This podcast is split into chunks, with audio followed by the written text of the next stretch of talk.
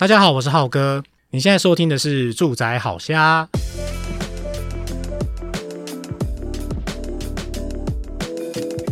好，那今天我们呢，住宅好瞎呢，就只有浩哥我一个人主持。当然，我们有邀请到我心仪的一个偶像啦，很久很久很久就已经在心里浮现，说一定要邀约他。那大家一定会好奇，说怎么今天我们的开场白没有虾姐？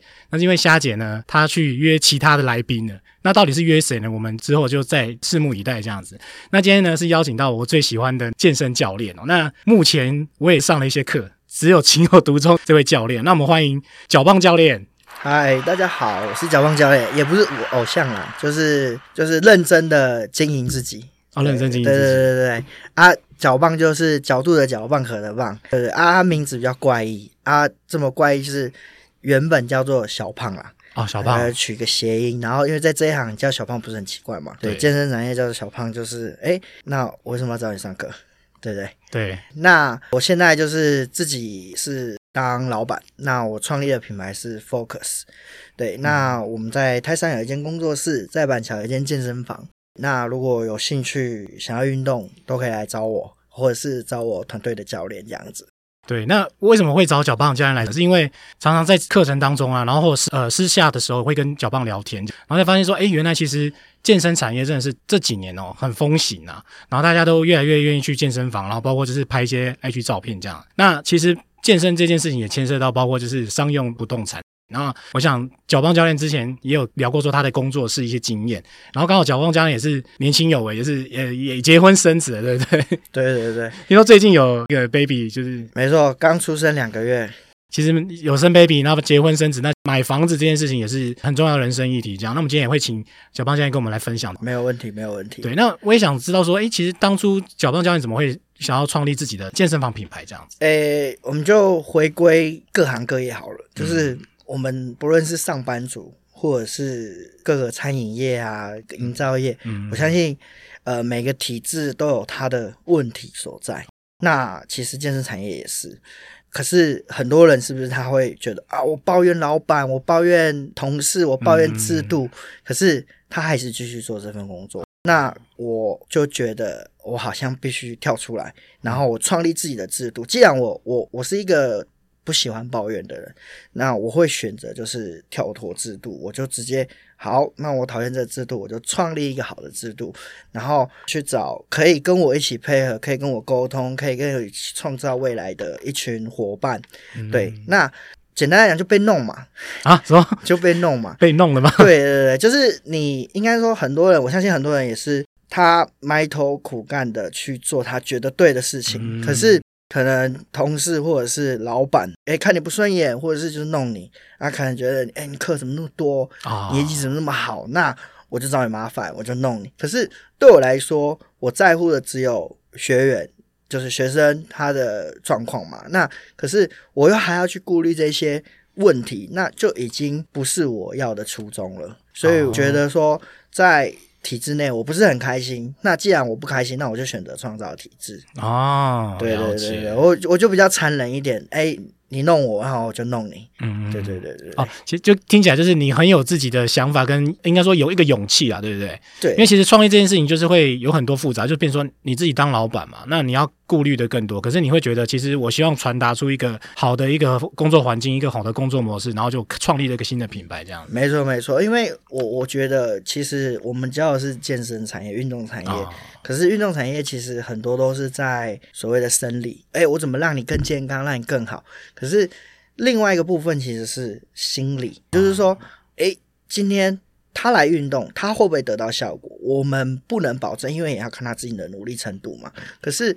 如果今天他会觉得来你这边运动，他很开心，他会也愿意出门，所以是不是就可以提高他运动的频率啊？因为他运动是开心的，所以他在心理层面反而是需要更受到照顾的。嗯，对，那你心理好了，你就会去影响到你的生理。对，所以我觉得这是算是一个相辅相成的东西。对对对。所以其实很多人说啊，我就是帮你练挂啊，或者什么样。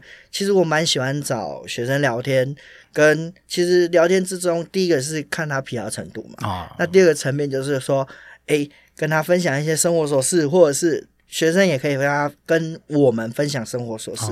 其实这时候，因为我们是不同领域、不同圈圈的人，所以他不会只有重叠的情况下，就像我们现在在这样谈话，他可以更肆无忌惮的去讲一些事情，对吧？因为没有没有什么所谓的哎呀后顾之忧或者什么，而且。可能他也可以从另外一个角度去给你一些建议，而不是说，哎、欸，我今天跟你是同领域，那我可能站的立场就是这样，那你们可能就会是对立面，啊、或者是你们就是同温层，那这样子其实你就看不到。别人旁观者的角度，嗯、对更多的客观角度，这是我所想的啦。但每个人所想的不一样。哦，哦，难怪我跟别的教练合作的时候，我觉得，哎，怎么感觉这个教练很就是很务实的在教你每个动作，当然也不是不好啦。可是我觉得跟你上课有一个优点，就是说，哎，你好像变成，因为其实我我们自己感觉在运动，包括练器材的时候，其实你就是一个跟自己对话的过程。那其实，在练的时候，才发现，哎，有一个人可以讲话，甚至你可以讲工作上的事情，然后其实。刚好你这边也会回应，那就好像就是也也是另外一个抒发的管道这样。对啊，没错，就是哎、欸，当教练就好像什么都略懂略懂，我什么都大概都知道一点点，略懂略懂。因为你说这一行好，你说有个教练他教的 OK 非常到位，可是你要去想，他累了一整天，可是你突然跟他讲的很多的 key point key word，那他要去在他下班，他还要花那么多心思。去记那些对对，你跟我讲的这个重点，那没关系。我的上课风格就是，我就是抓出最重要的重点精华，你要记住这些重点，就不会有所谓。我们就把安全嘛，安全坐在第一位。嗯、有时候做轻都没关系，至少安全是对对对。所以这是每个教练的风格啦。哎，那。也可以说是这样，就是你呃，Focus 这边其实强调的一个运动的一个生活模式嘛，呃、就说你希望说大家来这边运动的时候，你也带给他一种呃，你可以很简约的去呃记住一些运动一些动作，然后实际上其实你又不会受伤害，然后落实在你的每个动作上面这样。对啊，没错啊，你看 Focus 它的中文就是专注专心，嗯，那其实好，我 Focus 我就是教练的 Focus，就是我可能。注意到很多的重点，嗯，那你只要提醒到重点，那其实学生的效益就会得到的非常多。嗯，那以学生来说，他就是专注在当下教练所下的指令就好，他也不用多想。那这时候两边都是属于这个状态。嗯，那当初我用这个名字，就是它其实当做品牌的名字，那它也可以是一种理念啊。对呀，啊，你想要。Focus 在什么层面？像我泰山练可能就叫做专注体能，嗯，那我板桥店就叫做专心练，嗯，对啊，那其实就是看你怎么去发挥这个 focus 的注解嘛，对，嗯，没错。好，那我也跟大家分享一下那小胖教练的经历哦。他拥有就是多张证照，然后包括就是 IHFI 的国际康体那个体适能的指导员证书，然后包括他也是相关的呃私人教练。那他也有 TRX 悬吊的一证明这样子，所以其实呃有很多不同的经验跟专业累积啦。那他也是红十字会的西级的游泳教练哦。那小胖教练这边有擅长的什么样的体能的部分吗？诶、欸，我我以前呃高中的时候是乙组篮球队哦，他其实有考到。还不错的学校，就是周俊山教练。周俊山哎，对他带的学校的校队，但是因为那一年我刚好我的位置跟另外一个选手的位置重叠，所以我就没有被选到。那我就想一想，OK 啊，那我就转向，所以我就跑去打格斗。哦，格斗啊，对，我就跑去打三打搏击，然后就去读了文化大学国术系。你说专项吗？嗯，应该现在专项就是最后的你那个选手生涯就是。格斗选手，嗯、哦，格斗选手，对对对，嗯、所以你说到底我专项什么？嗯，就算是格斗吧。但是格斗之外，我们又很非常去精进自己在体能这边的一些专业的训练，嗯、然后跟怎么去培养，然后慢慢的，当然就你说后面要专业什么？专业当老板。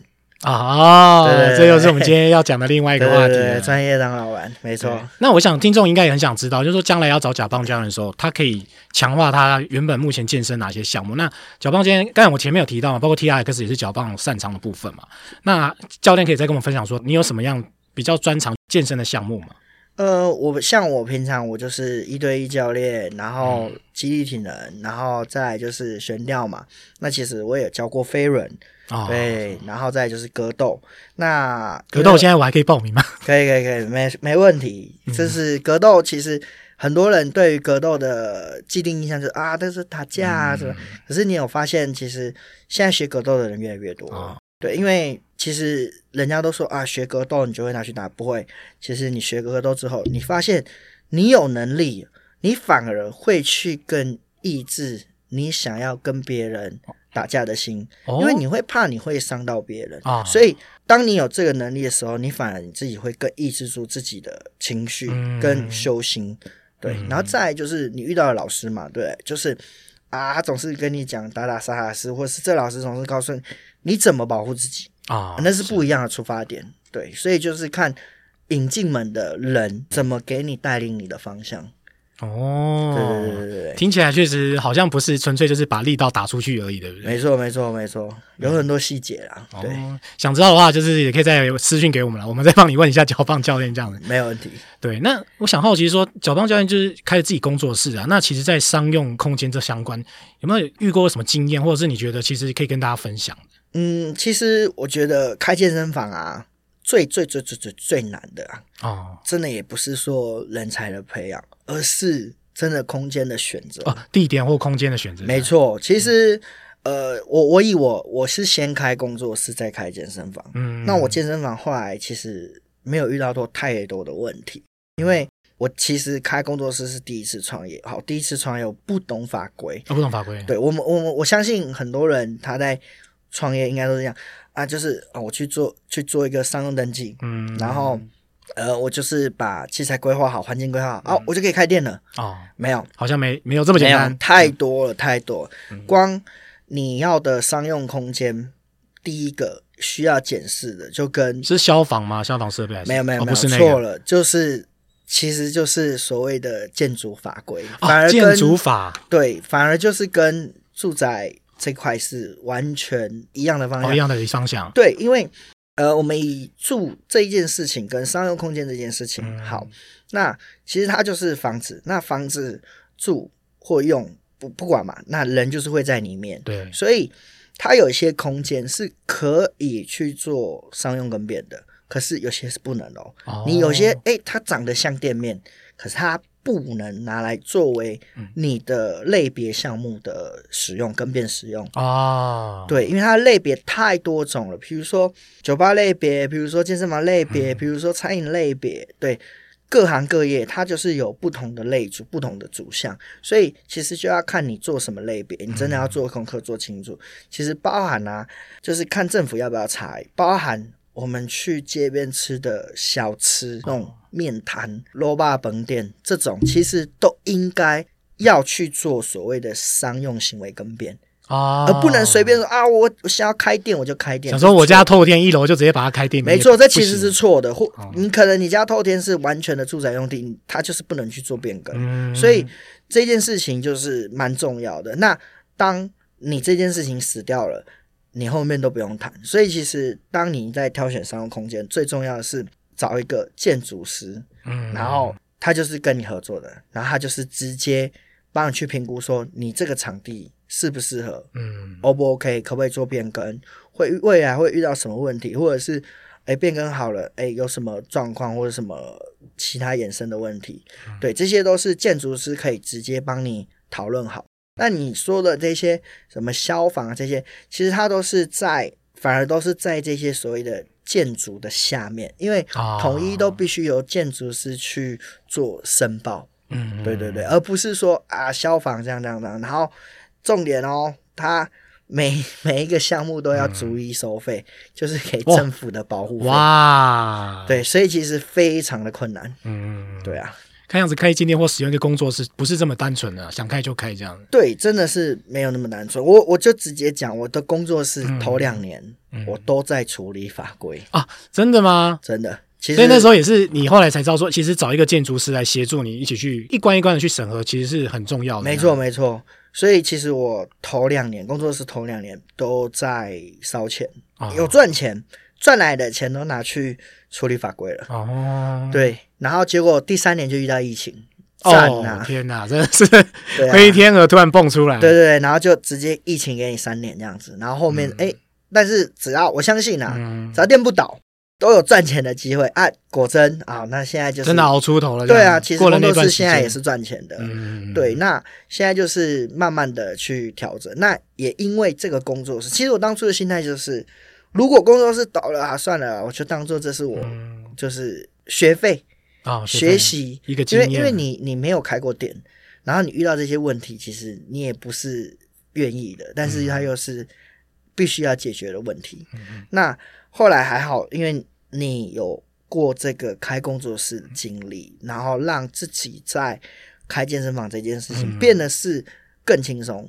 嗯，对，不然好，如果我没有从小而做大，我直接做大，哇，那烧的钱不是更小？哦，对啊，感觉无底洞一样，因为有些状况你不知道，对，有些问题是不能解决的，嗯，所以变成是建筑师这些专业的人可以帮你直接处理到这些问题，嗯，对啊，然后再来我有听你们就是前几集讲的，就是哎，装、哦、潢啊什么，其实包含我们的商用空间，就是你只要。嗯去做，除了变更之外，再就是你一定要去申请室内装潢申请书。哦，对，这超重要的。对，嗯，他们叫做室内装修申请书嘛。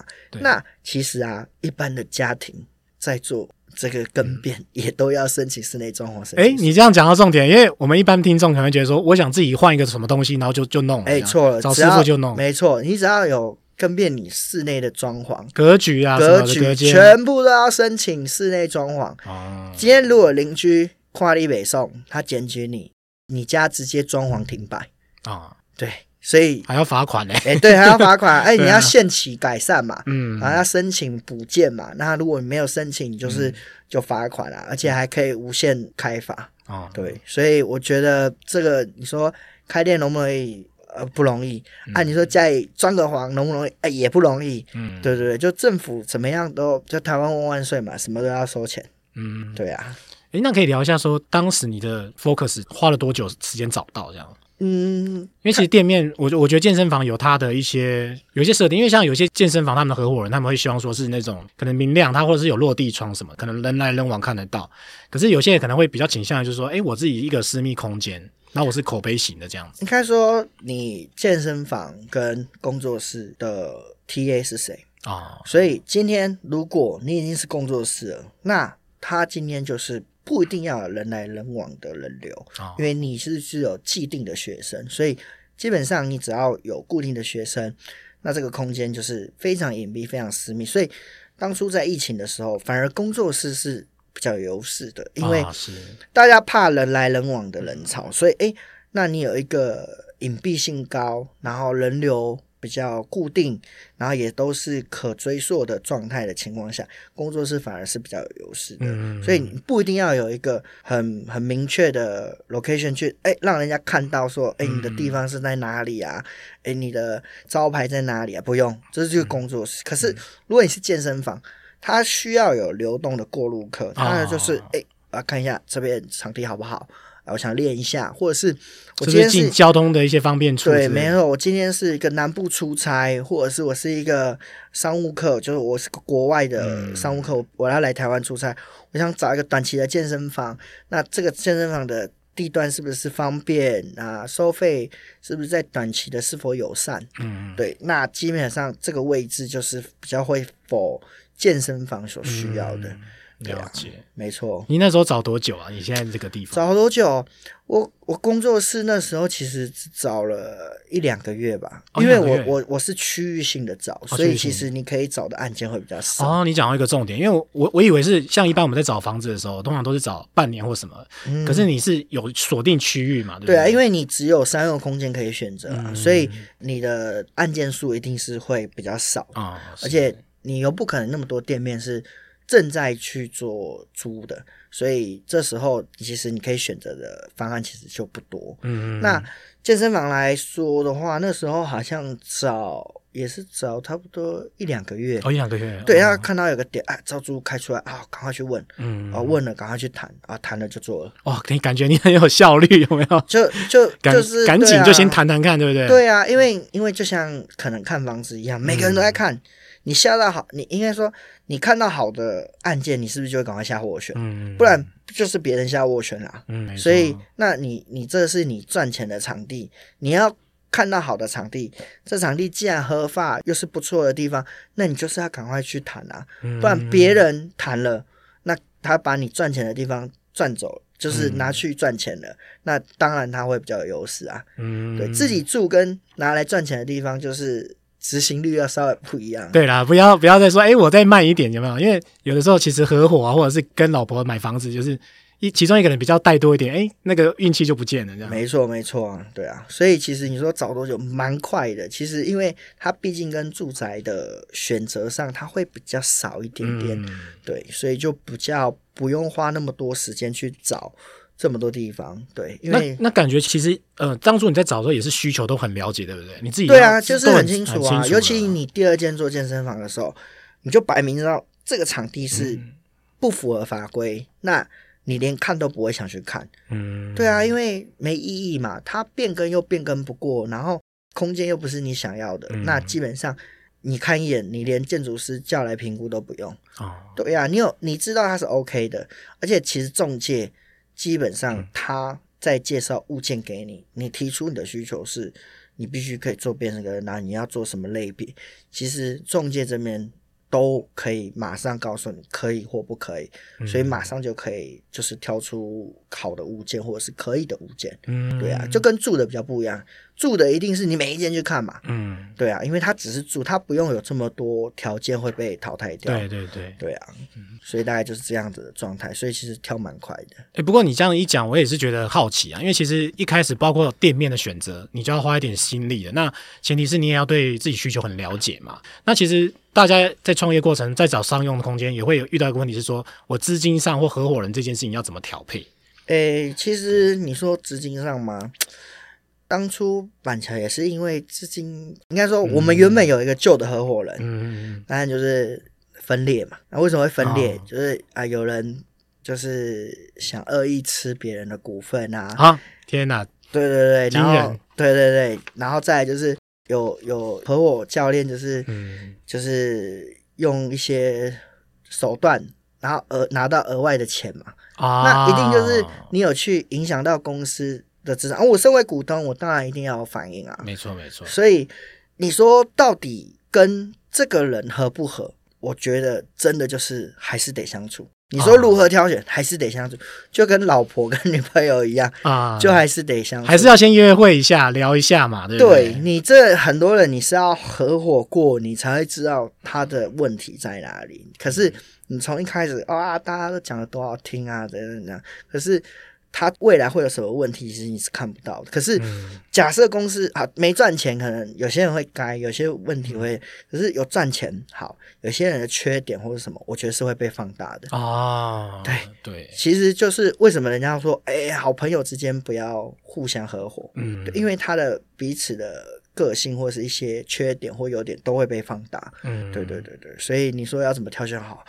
好的合伙人，我觉得，那你觉得没有没有什么经验法则，就是相处哦，也也不是人家讲说什么为了什么理念一样，这些理念一样一定是基本的，这是基本，这是先决条件。可是你后面他的一些性格上的缺陷或是性格上的优点，都是必须得相处后才会发现哦。对，你真的是没办法从就是。一般状态去挑选到好的合伙人，嗯，对。那所以是不是也是因为这个工作室的原因，跟这个合伙经验，让你促使你就开了自己的健身房，这样间接有一些影响？嗯，对啊，其实我我也是没有办法一次拿那么多钱啊，我也是去求助于金主啊，金主，对不对？有金主 大大，什么什么岳父还是什么？没有没有没有，就金主，对不对？那当然，他不可能无条件的去。就呃，你跟我讲，我就投资了。他也会审慎评估一下。当然，当然，所以、嗯、当然一定要你去做一个完整的规划，然后哎，优缺点，然后做一个类似，嗯、像是我们就讲企划书啊。啊，对，那我们就是从大学的时候就有写过企划书。其实你就要去把啊，你这个案件是什么，你的地点在哪里？好，那你做为什么要做？然后跟你旧有的就是优缺点在哪里？那这时候，当然金主就会去评估嘛。哎，我到底要不要投资你？你是不是一个好的标的？跟买股票一样，跟买房子一样，就一样又回归这个。那只是说，如果今天我个人是一个好的，那他自己去评估，说我我是不是可以投资的一个对象？嗯，对啊。所以其实你看，又回归你说的，呃。你的投资的伙伴该怎么选择？嗯、啊，这时候我们是被选择啊。哦，对，你是被选择。对对对，我们是被选择。但是我们唯一能做好就是负好责任，然后就是要对大家有交代，对所有的股东有交代。嗯，对啊。所以当我做好这个，我相信一定会有更多间。太赞了，太赞了！对对对对，那目目前 Focus 是只有一间吗？还是说健身房一间，工作室一间？工作室一间。对对对对对。然后后续也会未来 还有在规划，努力努力，希望我们可以变成就是第四大、第五大或第六大品牌了。哦，对对对，哎，就是人家哎讲到或是想到，当然是努力的，当然是这是比较长远的计划。对对，希望可以做到，希望可以做到。太赞了。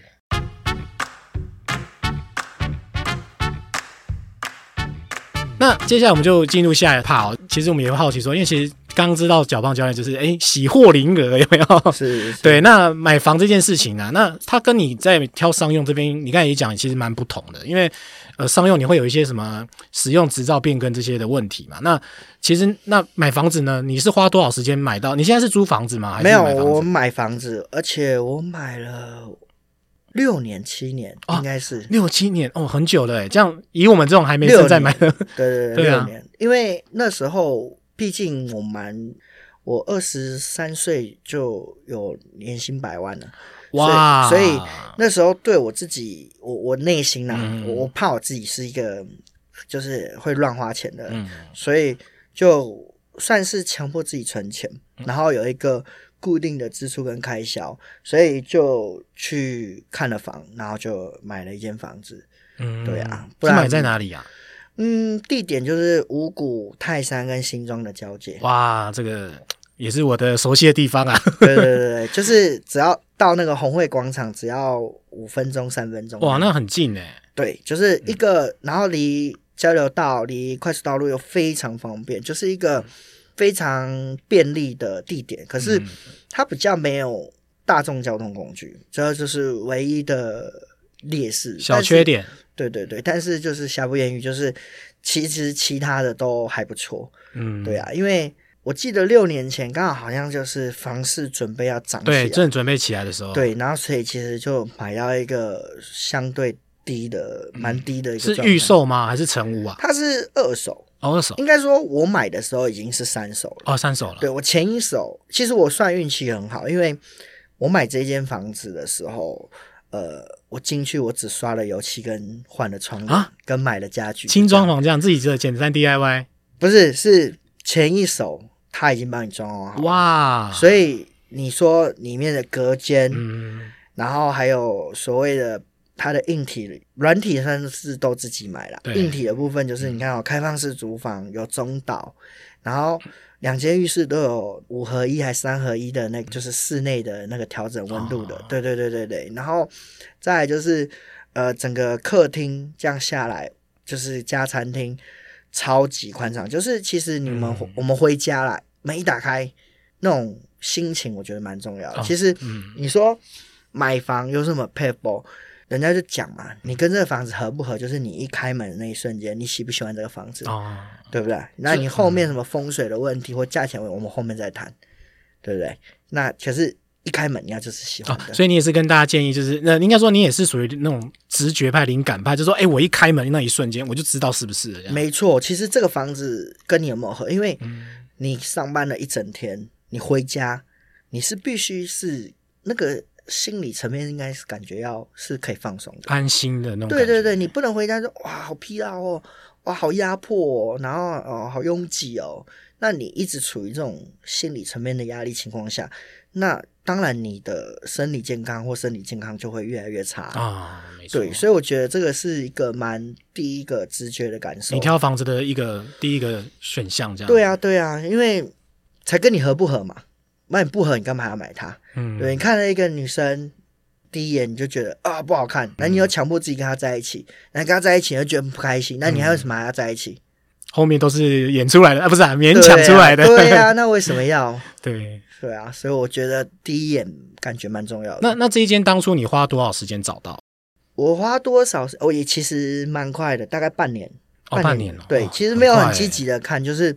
假日有空就去看，假日有空就去看，嗯、然后只是真的这世界上，或是这社会上，冥冥中注定吗？不是不是不是，不是 就是有关系就没关系，哦、就是什么？就是好的物件，比如说你跟房东关系好，嗯、好的物件，它真的就是先留给你看。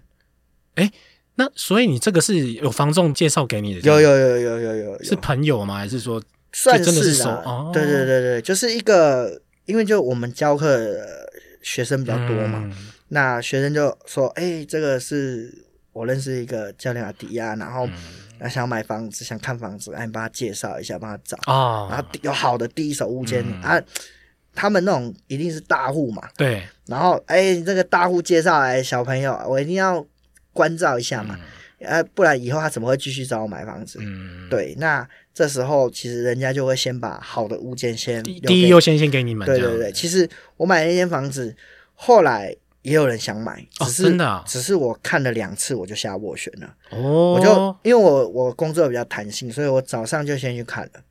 然后看完我就哇打给我妈妈说：“哎、欸、妈，我看到一件真的赞。”嗯，我们下班直接约。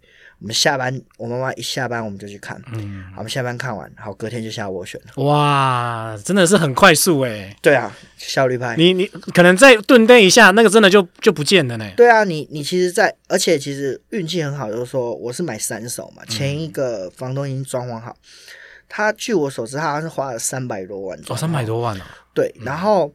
他好像最后要卖的时候，他好像是就是有状况，所以可能想要急脱手。哦、然后他好像在半年前挂卖是挂一六八八哦，一六八八，哎，应该应应该有加一点他的那个成本在里面。对，有。嗯、然后他说后来啊，我看到他就是挂在那个他们那个官网上，后来是挂一二八八。哇，砍这么多，真的急了。他自砍吧？嗯，他自砍。然后后来我最后买到含服务费哦，是。一一五零，我靠，那五十万也是很多嘞哈。对啊，就是你一二八八再减一五零，对啊对啊对啊，五十万，一百一百哦，一百多啊，哦，一百一百三呐，一百三，对对。对对对，哎，很多呢，含服务费哦，含服务费，哎，很多啊，很多，对啊，服务费也是两趴三趴这样子啊。对，然后我买的这个算是一个很稀有的案件，就是嗯，公设比只有二十三趴，哎。压低啊！你听听看，二十三趴，这是现在不可能的数字哦。对啊，就我全装好像四十五，然后算下来室内好像到三十三、三十四。天哪，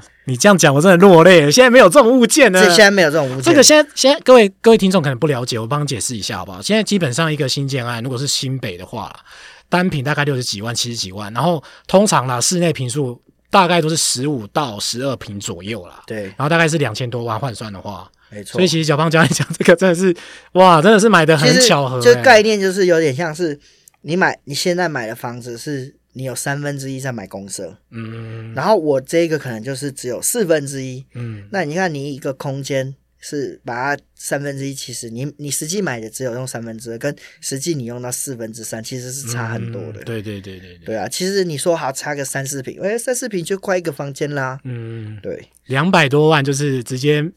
在公设上很合理耶，很很很超划算的。对，所以我这间其实很多人听到我买到跟我讲的这些事情，他们说哇，你真的是赚到哎！嗯、而且你看哦，我不用装潢，对啊，我进去刷油漆，省省一笔起来啊。对，所以其实到现在都没什么问题，也没有什么漏水啊什么的，都都都，很合很正常的这样。对，很舒服。嗯，对。然后最近我好像就无聊嘛，嗯，然后刚好就是跟银行配合，所以我就问说，哎，那。顺便就是去了解一下我现在这个物件的价值。嗯，哦，所以问一问，哇，现在涨回到当初他挂卖的价格哦。对，就是一开始他挂卖的价格，嗯、我就哇哇，可以可以可以，好了，什么都不用讲了。微笑对对对对，就喝亏，很很，这每每晚都觉得这个房子真的给我很多那个价值。对啊对啊，就是你就省很多啊。你看，假设你用五百万下去算，你就少了五百万的、嗯、的这些成本。因为如果你用目前现行的贷款成数，嗯、好，呃，如果你是贷七百五十万分三十年，一个月就是大概交两万五啊，对吧？对。那你看哦，那如果你多五百万，那你就是把其中的五分之四，五分之四，所以所以你你就等于说你头期要再多拿一百万出来，然后你每个月的贷款要再多大概你原本的在三分之一。就大概要再多个一万二或一万左右，哦对，所以你看，其实光这样算，头期我少了拿了一百，然后每个月贷款又省了大概一万到一万五之间，嗯，对，省超多，真的是天时地利人和，欸，哎，哎，我觉得真的是机运，金嘉有力度有这么好的一个物件，就是也也也应该说那个那个时候的当下那个 moment，它就是给你的，没错。所以我就说，你进去的那第一个感受超级重要。嗯，对。所以然后同时啊，其实那时候刚好也有，刚好是在我工作室前我就买了啊。然后工作室之后又遇到一些教练嘛，嗯，那自己的教练也跟他说要买房，要买房。然后那时候那附近的建案大概原本是呃一平二二十七万到三十一万左右。好，现在呢三十五万正负负负的话，大概可能最少好你杀一下一瓶也要三三三四，嗯，然后这样起跳哦，嗯，然后我那时候就跟我们家教练讲，你要买，好，结果他现在我说啊再看一下会掉啊，真的啊，对，种种因素，然后结果到现在一度涨上去。他后悔的要死，嗯，然后你看，再用我刚刚那个算法，多五百万的来说，你看他一个月反而要负担多少？对啊，对啊。然后他其实现在还在租房子，可是你看他拿去付租金的这一些时间跟这些钱，其实都已经可以住得很舒服了。嗯，真的是这样子诶。对啊，所以我觉得也不用想太多啦。对。就时间点到，然后你确实有这样的需求，那你也存了一些钱，那真的就是可以考虑去买房子。对对对对，嗯，真的。但是机遇呢，机遇，机遇，对啊，对。但因为因为我觉得小小胖刚才跟我们分享这个，也是让我有一些感触啊。因为很多人会很讨厌房仲。因为他觉得说房仲就是呃有的时候下斡旋下太低啊，或者说呃给一些不好的物件，可是真的就是看人嘛，对不对？因为其实房仲也是你的队友嘛，那他手上有好的物件，你跟他也关系不错，他就愿意把好的物件先丢给你这样子。没错没错。对，然后包括买房子也像，就是大家会觉得说，哎，我再等等。可是你看，像去年解封到现在一年已经过去了，可结果房价经过打炒房的政策，哎，好像也没往下走，反而就是 hold 在那边。对，像我自己知道，像我自己住新庄那边那。呃，像头前重划区跟副都心那边也是一直在炒房子嘛，那包括三重左岸那边也是一直炒，已经六十几万、七十几万。那看样子，因为原物料上涨，暂时也不会再往下跌，不会跌啦。我我我我觉得，因为很多人都说，那你觉得，那你什么时候会跌？好，嗯、我个人的想法是，嗯、等我们退休那时候才会跌。原因是？在在四十年。对，原因是什么？你看哦，嗯、我们还小的时候，那时候的人口是。班别跟每一班的人数是这个量，然后你看现在我因为我很多学生是小教的老师，嗯，去问哇，一个班只有当时我还是国小的时候的一半呢？哦，一半呢？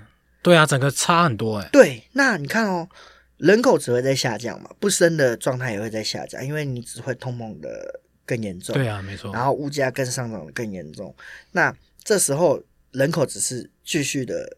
更少，对，往上。那这时候好，你的物件还是那么多，那所以当人已经这么少了，你的物件不可能归在哪，根本不会有人买啊。嗯，我一个人拥有那么多房子，你说啊，我要拿来租，谁要租？对啊，没有那样的，也没有人要租啊，嗯，因为根本没有那么多的人口。对啊，除非我们开放外国人士来台，来台自产，对，比如说自产，或者是增加工作机会，然后让外国人士来。嗯那才有可能嘛，可是几率也不高啊，因为它就会影响到你本土的人口的一些就业机会。所以你说房价什么时候跌？我真的就是觉得，就是我退休的那时候，因为你看人口这样对，就是去递减去算，等于说现在是我当时小朋友的一半，那也就是说，我们就保守估计，他不要到一半，可能就变不见三分之一啦。啊，不见三分，对啊，对。所以你看这样算下来，是不是可能真的是我们？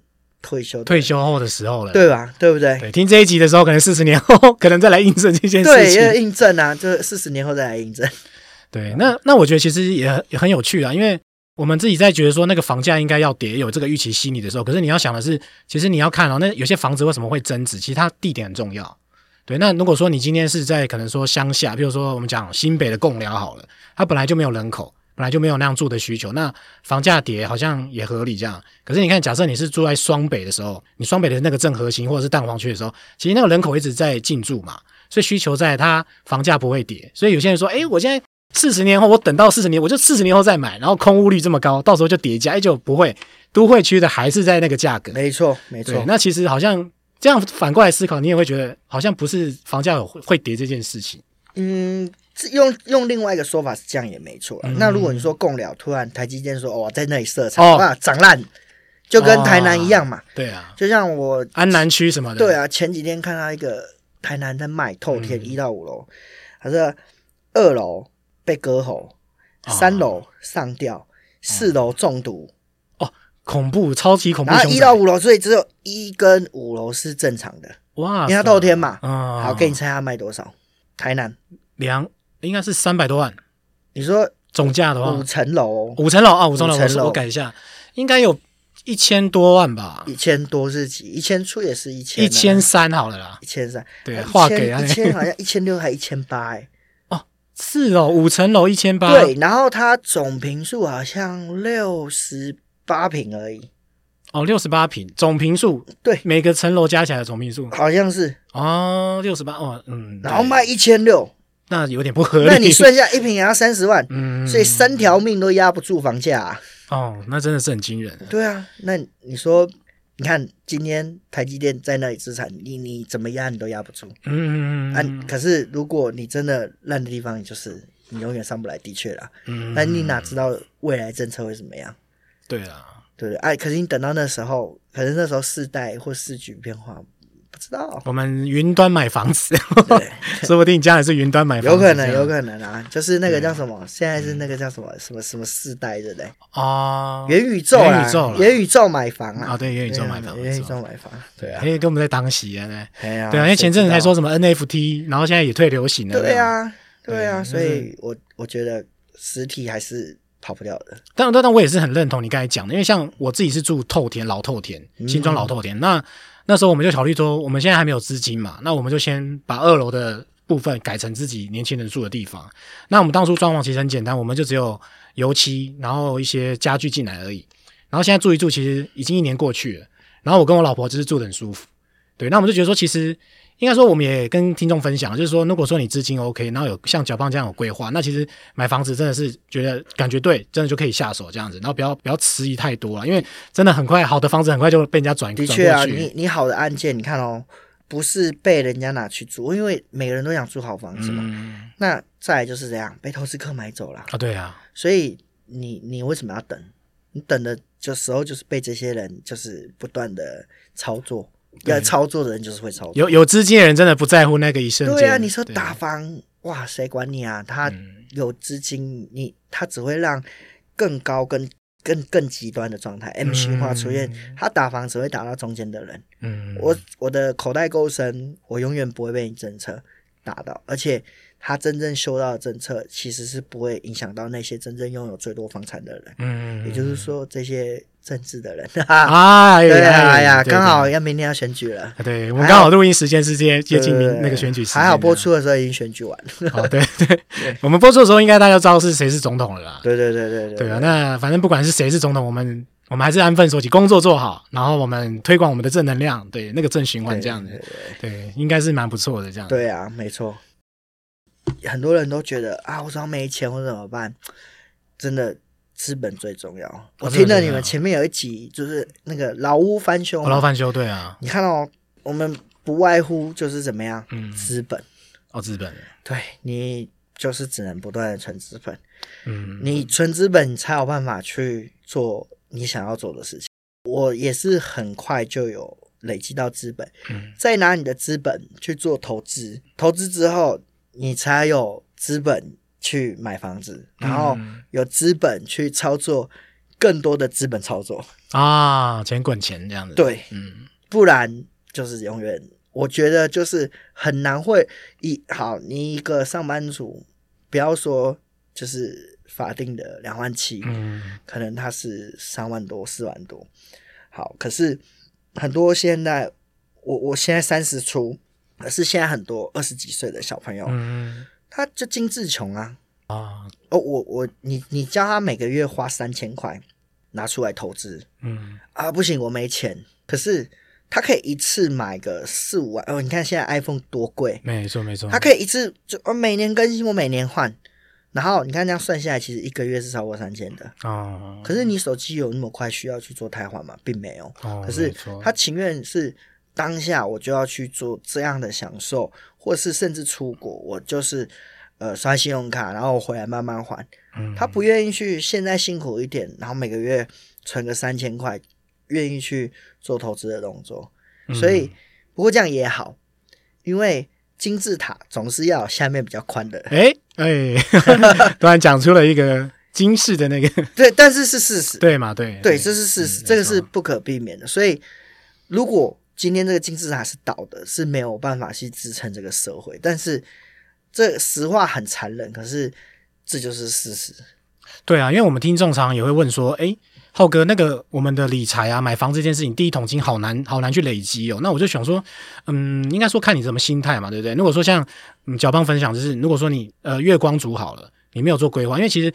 我们刚才听的时候，其实小胖也说嘛，他的那个前面的资金也是他花了很多时间去累积嘛。没错，对，所以他也不是说突然跟你说，我今天就有这个资金，我要买房子，一定是前面有一些辛苦的过程。是啊，对，那积少成多，确实就是投资啊或买房子这件事情很重要的基础。这样子，重点就是那个资本，你一定要去努力。其实就算只有一点点都好，因为每天存一千或三千什么的，每天一千有点多了。啊，我讲太快了，三万呢、欸？我想说大家参一个一个月三千，其实慢慢增加嘛，慢慢越来越多。其实我真的觉得。就会有差。你看，你存个十年，其实就很吓人了。嗯、因为你不要觉得说你存的三千只有当下的三千，它是你你用这三千赚到的钱，你一整年三千的赚到的钱，累计上万六赚到的钱，然后你隔年它可能是复利的在成长。嗯、哦，对啊，你看最近 ETF 一直这么多的产品出来，没错。所以其实不要去觉得说，哎，这件事情是呃这么小金额，好像不影响。对啊，它既然都不影响，你干嘛不做？哦，对啊。还有执行力也很重要，啊，对对，没错。其实执行力这一件事情，就决定说，到底你的规划是有执行力，或者是画大饼啊，对吧？没错啦，就跟健身一样嘛，对嘛？我有计划，好，我有计划，有执行力的做，它最后总会有一个成果。我有个计划，我都没有去执行，嗯，它就是画大饼，嗯，没错，对，就是这样，一体两面。哎、欸，你真的把健身跟理财还有生活的那个哲学都融合在一起，哎，其实其实我真的觉得生活就是这样，不是吗？嗯、因为如果你可以整合，你可以悟到其中的道理，那说真的，你可以过得非常的轻松，因为自在惬意这样。没错，没错啊，对啊，那你为什么要把自己弄得那么累？嗯，那么累，我就是让我未来可以过得很轻松。嗯，对啊，所以我曾经六年七年没有休假。哦，难怪我终于知道为什么你真的是苦尽甘来。对啊，现在其实我好三十出，好，同时在二十二岁那一年的我，嗯、我很感谢，我现在回去感谢我二十二岁那一年的我，哎，当初的这么努力，那让我现在三十出的我，嗯、十年后的我可以过得比较开心一点。嗯。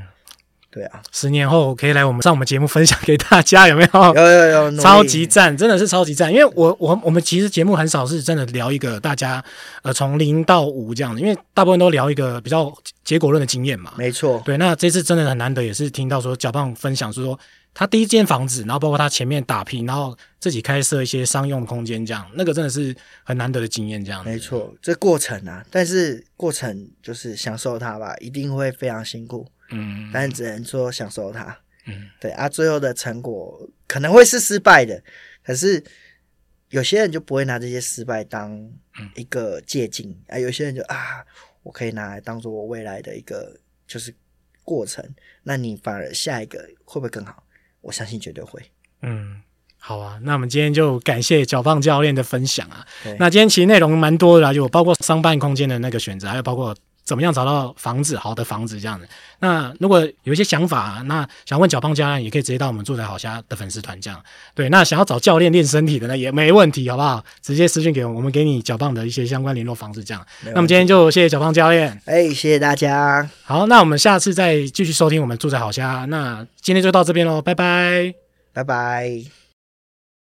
如果你喜欢今天的内容呢，别忘了到 Facebook 搜寻“住宅好虾”，让我们陪你虾天虾地虾聊房事相关大小事。